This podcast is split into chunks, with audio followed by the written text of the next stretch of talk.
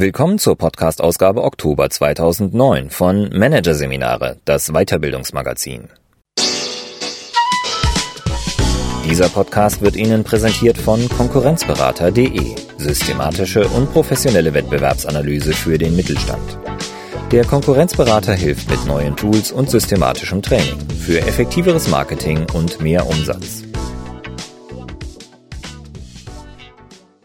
Am Ende dieser Ausgabe hören Sie noch ein paar kurze Hinweise auf weitere Podcasts aus dem aktuellen Heft. Doch zunächst Trainingsthema Glück. Lebenszufriedenheit lernen von André Martens. Bin ich glücklich? Werde ich glücklich? Und was ist Glück überhaupt? Solch betagte Fragen sind aktueller denn je. Die Antworten, die Wissenschaft und Ratgeberindustrie produzieren, sind zahlreich. Doch in zwei Punkten scheinen sich alle einig. Erstens, Glück ist lernbar.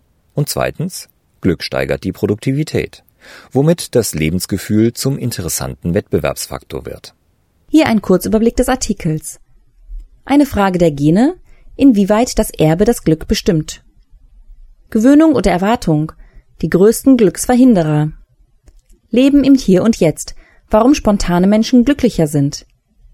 Turbolader fürs Glück, warum soziale Kompetenzen die wichtigsten Glücksfähigkeiten sind. Das eigene Glück schmieden, wie Selbstverantwortung die Lebenszufriedenheit hebt. Wettbewerbsfaktor Zufriedenheit, wann sich das Glück der Beschäftigten für Unternehmen auszahlt. Und Dankbarkeit trainieren, das Glücksprogramm der positiven Psychologie. Zuerst hatte Richard Easterlin kein Glück. Als er 1974 der Fachzeitschrift American Review Journal einen Aufsatz über seine Forschungsergebnisse anbot, erhielt er eine brüske Absage. Der US-Ökonom hatte auf der Grundlage von Daten aus 13 Ländern ermittelt, dass die Menschen in reicheren Staaten nicht zwangsläufig glücklicher sind als in armen. Gleichzeitig, so seine Beobachtung, blieb das allgemeine Glücksempfinden in einem Land oft über Jahre hinweg gleich, auch wenn das durchschnittliche Pro-Kopf-Einkommen beträchtlich stieg. Diese Ergebnisse passten nicht zur damals herrschenden Ansicht, dass Wohlstand und Glück praktisch gleichzusetzen sind.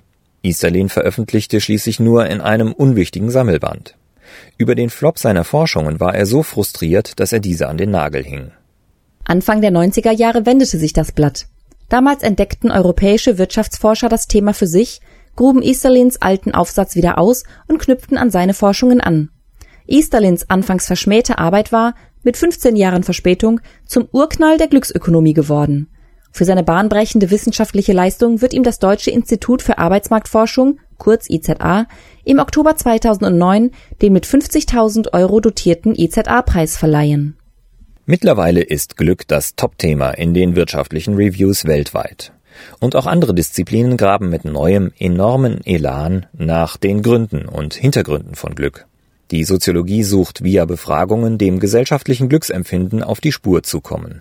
Die Neurobiologie erforscht die Chemie des Glücks. Die Theologie beleuchtet den Beitrag von Religion für ein glückliches Leben und die Psychologie hat gleich eine neue Disziplin konstituiert. Die positive Psychologie, 1999 von dem amerikanischen Psychologen Martin Seligman begründet, hat sich ganz der Erforschung des Glücks verschrieben. Wie werde ich glücklich? Was verhindert Glück? Und was ist Glück eigentlich? Betagte Fragen wie diese sind aktueller denn je. Die Wissenschaft unterscheidet zwei Arten von Glück. Emotionales Wohlbefinden und kognitives Wohlbefinden, referiert Professor Dr. Karl-Heinz Ruckriegel. Ersteres meint ein Glücklichsein im Moment. Letzteres ist ein dauerhaftes Gefühl und kann mit dem Begriff Lebenszufriedenheit übersetzt werden. Ruckriegel, der an der Georg Simon Ohm Hochschule in Nürnberg Volkswirtschaft lehrt, hat das Glück in den Fokus seiner Forschungen gerückt. Easterlins Pionierarbeit kennt er, ebenso wie etliche weitere Aufsätze, Studien und Untersuchungen zum Thema Glück aus dem FF. Jene Untersuchungen zum Glück, die in den vergangenen Jahren den meisten Staub in der Fach- wie Laienwelt aufwirbelten, entstammen der Zwillingsforschung. Diese Disziplin stellt die Frage aller Fragen der Glücksforschung. Inwieweit ist Glück angeboren und inwieweit ist es von äußeren Bedingungen abhängig und damit beeinfluss- und lernbar? Einer der ersten, der darauf eine präzise Antwort lieferte, war David Licken von der University Minnesota. Der mittlerweile emeritierte Psychologieprofessor interviewte ein- und zweieige Zwillinge zu ihrer Lebenszufriedenheit. Das Ergebnis? Sowohl hinsichtlich des emotionalen als auch des kognitiven Glücksempfindens stimmten die Aussagen der eineigen Zwillinge auffällig überein, sogar wenn sie getrennt voneinander in völlig verschiedenen Umfeldern aufgewachsen waren. Licken zog daraus schließlich die Schlussfolgerung, die durch mehrere ähnliche Studien untermauert wurde. Glück wird zur Hälfte durch die Gene bestimmt. Trotz der recht eindeutigen Ergebnisse der Zwillingsforschung scheuen die meisten Wissenschaftler davor zurück, von einer genetischen Determinierung zum Glück zu sprechen. Durchgesetzt hat sich vielmehr die Vorstellung einer Prädisposition, einer Begabung zum Glücklichsein. Ein jeder kann lernen, glücklich zu sein, nur wird es manchen schwerer fallen als anderen, bringt Ruckriegel die in der Glücksforschung vorherrschende Sicht auf den Punkt. Die Grundlage für diesen Lernprozess ist, wie bei jedem anderen Lernprozess auch, Wissen. Deutschlands berühmtester Gehirnforscher Dr. Manfred Spitzer drückt es zumeist so aus. Wer nichts über Glück weiß, kann es auch nicht finden. Wer hingegen viel über Glück weiß, kann es sogar trainieren. Die erste Lektion zum Glück führt zurück zu Richard Easterlin und der Leitfrage der Glücksökonomie. Macht Geld glücklich? Oder genauer, macht mehr Geld glücklich? Easterlin hatte herausgefunden, dass ab einem gewissen Wohlstandsniveau Einkommenssteigerungen das Glück nicht weiter befördern. Als Hauptgrund vermutete er den Effekt der Gewöhnung, was Arbeitspsychologen mittlerweile belegt haben. Erhält jemand zum Beispiel eine Gehaltserhöhung, flackert sein Glücksgefühl zwar kurz auf, sinkt aber alsbald wieder auf Normalniveau ab. Der Gewöhnungseffekt hat das Glücksgefühl erstickt.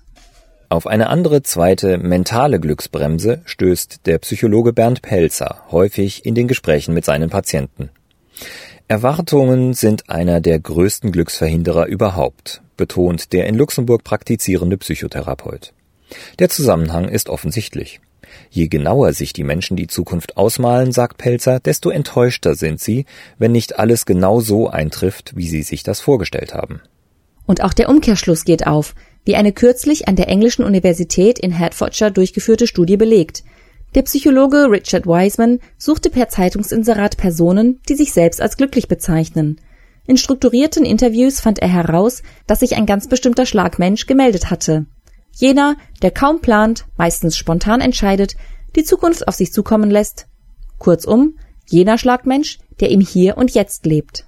Um die Bedeutung des Lebens im Hier und Jetzt für das Glücklichsein weist der Buddhismus ebenso wie viele andere fernöstliche Religionen seit Hunderten, Jahrtausenden von Jahren.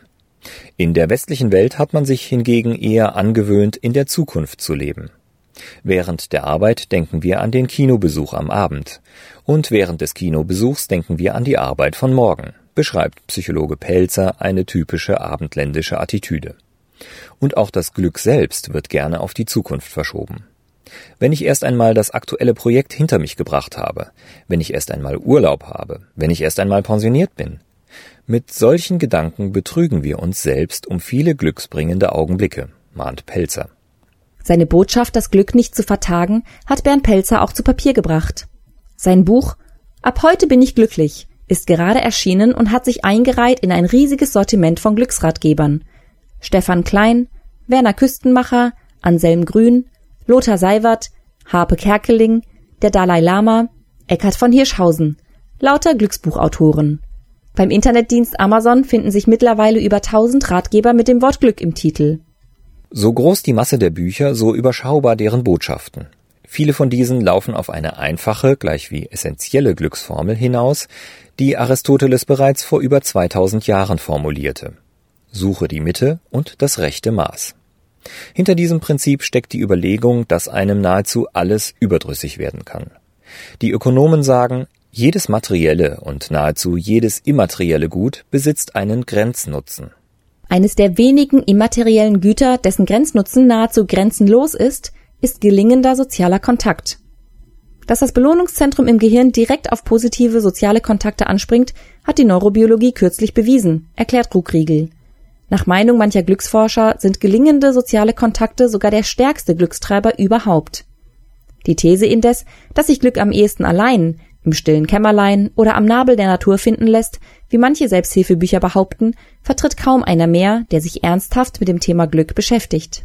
Auch nicht Inke Schulze-Seeger. Sie arbeitet seit fünf Jahren als Trainerin und Coach in Berlin und unterstützt Führungskräfte dabei, zufriedener zu werden.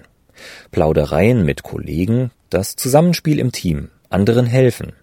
Positive soziale Beziehungen und Interaktionen sind enorm wichtig fürs Wohlbefinden, betont die Coachfrau. Folglich hat aber auch der, dem soziale Interaktion schwerfällt, eher einen schweren Stand und sollte, rät Schulze-Seger, dringend Empathie und kommunikative Fähigkeiten trainieren. Wenn Schulze-Seger mit Gruppen arbeitet, führt sie gerne eine Übung durch. Notieren Sie bitte jene Eigenschaften und Verhaltensweisen, die Ihnen im Weg stehen, um im Job zufrieden zu sein, fordert sie ihre Teilnehmer auf, und heften Sie die Zettel an die Pinnwand. Die meisten pinnen nur ein, zwei Zettel an, erzählt sie. Danach fragt sie, welche Eigenschaften und Verhaltensweisen Ihres Vorgesetzten stehen Ihrem Glück im Weg? Dann geht der Run auf die Pinnwand los. Der direkte Vorgesetzte wird in Studien regelmäßig als Unzufriedenheitsfaktor Nummer eins im Job ausgemacht. So auch bei einer laufenden Umfrage der Ruhr-Universität Bochum. Bis Mitte August 2009 hatten bereits 3500 Personen den Online-Fragebogen ausgefüllt. Bei einer Bewertung ihres Chefs auf einer Skala von 1 für sehr unzufrieden bis 10 sehr zufrieden vergaben 56 Prozent maximal eine 3. Jeder Fünfte hatte für seinen Vorgesetzten gar nur die minimale Punktzahl übrig. Dass die allgemeine Verdrossenheit über die Bosse nicht allein auf deren Führungsunfähigkeit und Unwilligkeit zurückgeführt werden kann, dürften die wenigsten anzweifeln. Denn die Neigung des Menschen, die Schuld für sein Schicksal anderen in die Schuhe zu schieben, ist hinlänglich bekannt. Für das Glücksempfinden ist diese Tendenz pures Gift. Psychologe Pelzer sagt, der Beschäftigte verschreibt sich selbst die Opferrolle. In dieser fühlt er sich hilflos und ungerecht behandelt. Professionelle Glücksbeförderer wie Inke Schulze-Seger postulieren daher das Prinzip Selbstverantwortung. Die dazugehörige pragmatische Handlungsdevise, die die Coachfrau auch in ihrem im September 2009 erschienenen Buch Glückscodes fürs Business vorgibt, konzentriere dich auf jene glückshemmenden Bedingungen, die du ändern kannst und ändere sie. Glück und Business, das sind zwei Dinge, die unbedingt zusammengehören, meint auch Dominik Dallwitz-Wegner. Glück ist ein Wirtschaftsfaktor, sagt der Soziologe, der im April 2008 die erste Konferenz für Glücksforschung im deutschsprachigen Raum auf die Beine gestellt hatte. Sein neuestes Projekt ist ein Blog zu den Schnittstellen von Wirtschaft und Glücksforschung. Unter www.glücklichemarktwirtschaft.unternehmerweb.at berichtet er unter anderem über Untersuchungen der Glücksforschung. Zum Beispiel über diese. Wissenschaftler von der Carnegie Mellon University in Pittsburgh isolierten eine Gruppe von Freiwilligen, die eine Hälfte von ihnen bezeichneten sich selbst als eher glücklich, die andere als eher unglücklich, in einer Hoteletage und infizierten sie mit einem Grippevirus. Mediziner checkten täglich den Gesundheitszustand der Testpersonen und stellten fest, die glücklicheren Probanden erkrankten nicht nur später, sondern auch weniger schlimm. Offensichtlich, so die Schlussfolgerung der Wissenschaftler, verbessert Glück das Immunsystem. Solche Studien, die die positiven Effekte von Glück nachweisen, gibt es zuhauf. Glückliche Beschäftigte sind produktiver, kreativer, proaktiver. Das wird immer wieder festgestellt, meistens von amerikanischen Forschern, was kein Zufall ist. In den USA wird das Thema Glück viel ernster genommen als hierzulande, sagt Glücksexperte Ruckriegel. Bis der Wettbewerbsfaktor Glück im Bewusstsein der deutschen Wirtschaftswelt Platz findet, werden seiner Meinung nach indes mindestens noch drei, vier Jahre ins Land gehen. So lange will Glückspionier Dalwitz Wegner nicht warten. Bereits im nächsten Jahr will er eine Glücksakademie eröffnen. Lehrgänge und Seminare sollen angeboten werden, in denen Führungskräfte und Mitarbeiter glücklich sein lernen und regelrecht trainieren können. Ein virtuelles Vorläufermodell betreibt Dalwitz Wegner unter www.glücksakademie.de. Und auch in anderer Hinsicht hat er bereits Vorarbeit geleistet. Zusammen mit dem Direktor der Willi Helpach Schule in Heidelberg, Ernst Fritz Schubert, hat er ein Konzept entwickelt, wie sich Glück erlernen lässt. Seit dem Schuljahr 2007-2008 wird das Fach Glück an dem Gymnasium unterrichtet. Das Trainingsprogramm funktioniert genauso für Erwachsene, erläutert der Glücksforscher. Theoretisch aufgesattelt ist das Glückskonzept auf den Erkenntnissen der positiven Psychologie, mit denen Dalwitz Wegner als Vorstandsmitglied des Europäischen Netzwerks für positive Psychologie ENPP bestens vertraut ist. Diese geht davon aus, dass das Glück wesentlich von dem Verhältnis der Summe der positiven Gefühle und der Summe der negativen Gefühle abhängt. Als günstig gilt ein Quotient von 3 zu 1. Das heißt, auf jedes schlechte Gefühl sollten mindestens drei gute kommen. Diese Quote lässt sich verbessern. Jeder kann lernen, mehr auf die guten Dinge im Leben zu achten, nennt der Glücksexperte einen Grundgedanken der blutjungen Disziplin. Die positive Psychologie hat Charakterstärken ermittelt, insgesamt 24, die positive Gefühle befördern. Sechs davon sind besonders entscheidend. Neugier, Bindungsfähigkeit, Humor, Ausdauer, Enthusiasmus und Dankbarkeit. Diese Glücksdispositionen können durch Training verstärkt werden, sagt Dalwitz Wegner. Dankbarkeit etwa kann trainiert werden, indem sich die Teilnehmer jeden Abend drei Dinge aufschreiben, die im Laufe des Tages positiv waren. Mithilfe der Glückstagebücher wird der menschliche Geist überlistet, der sich stärker an negative Ereignisse erinnert als an positive, selbst wenn diese überwiegen. Wie schnell und wie stark die Glücksübungen Wirkung zeigen, räumt Dominik Dallwitz-Wegner ein, ist freilich von Person zu Person unterschiedlich. Denn wie gesagt, glücklich zu sein ist eine Begabung, und die kann stark wie schwach ausgeprägt sein.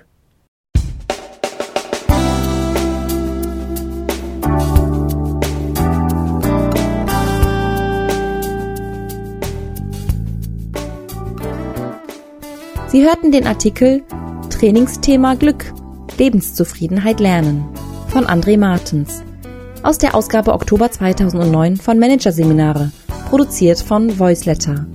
Weitere Podcasts aus der aktuellen Ausgabe behandeln die Themen Management-Vordenker Jack Welch, der Profitmaximierer und krisengerechte Personalentwicklung, Kompetenzen hausgemacht. Weitere interessante Inhalte finden Sie im Internet unter www.managerseminare.de.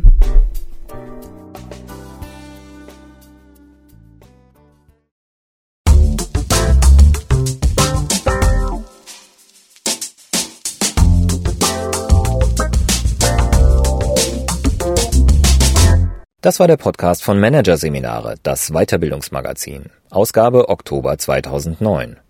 Dieser Podcast wird Ihnen präsentiert von www.konkurrenzberater.de. Konkurrenzanalyse als Navigationssystem für den Wettbewerb. Übrigens, immer mehr mittelständische Unternehmen investieren in eine professionelle und systematische Wettbewerbsbeobachtung und sind dadurch schneller am Markt, machen mehr Umsatz, kommunizieren klarer. Mehr Informationen Beratungs- und Trainingsangebote zum Thema Konkurrenzanalyse finden Sie unter www.konkurrenzberater.de.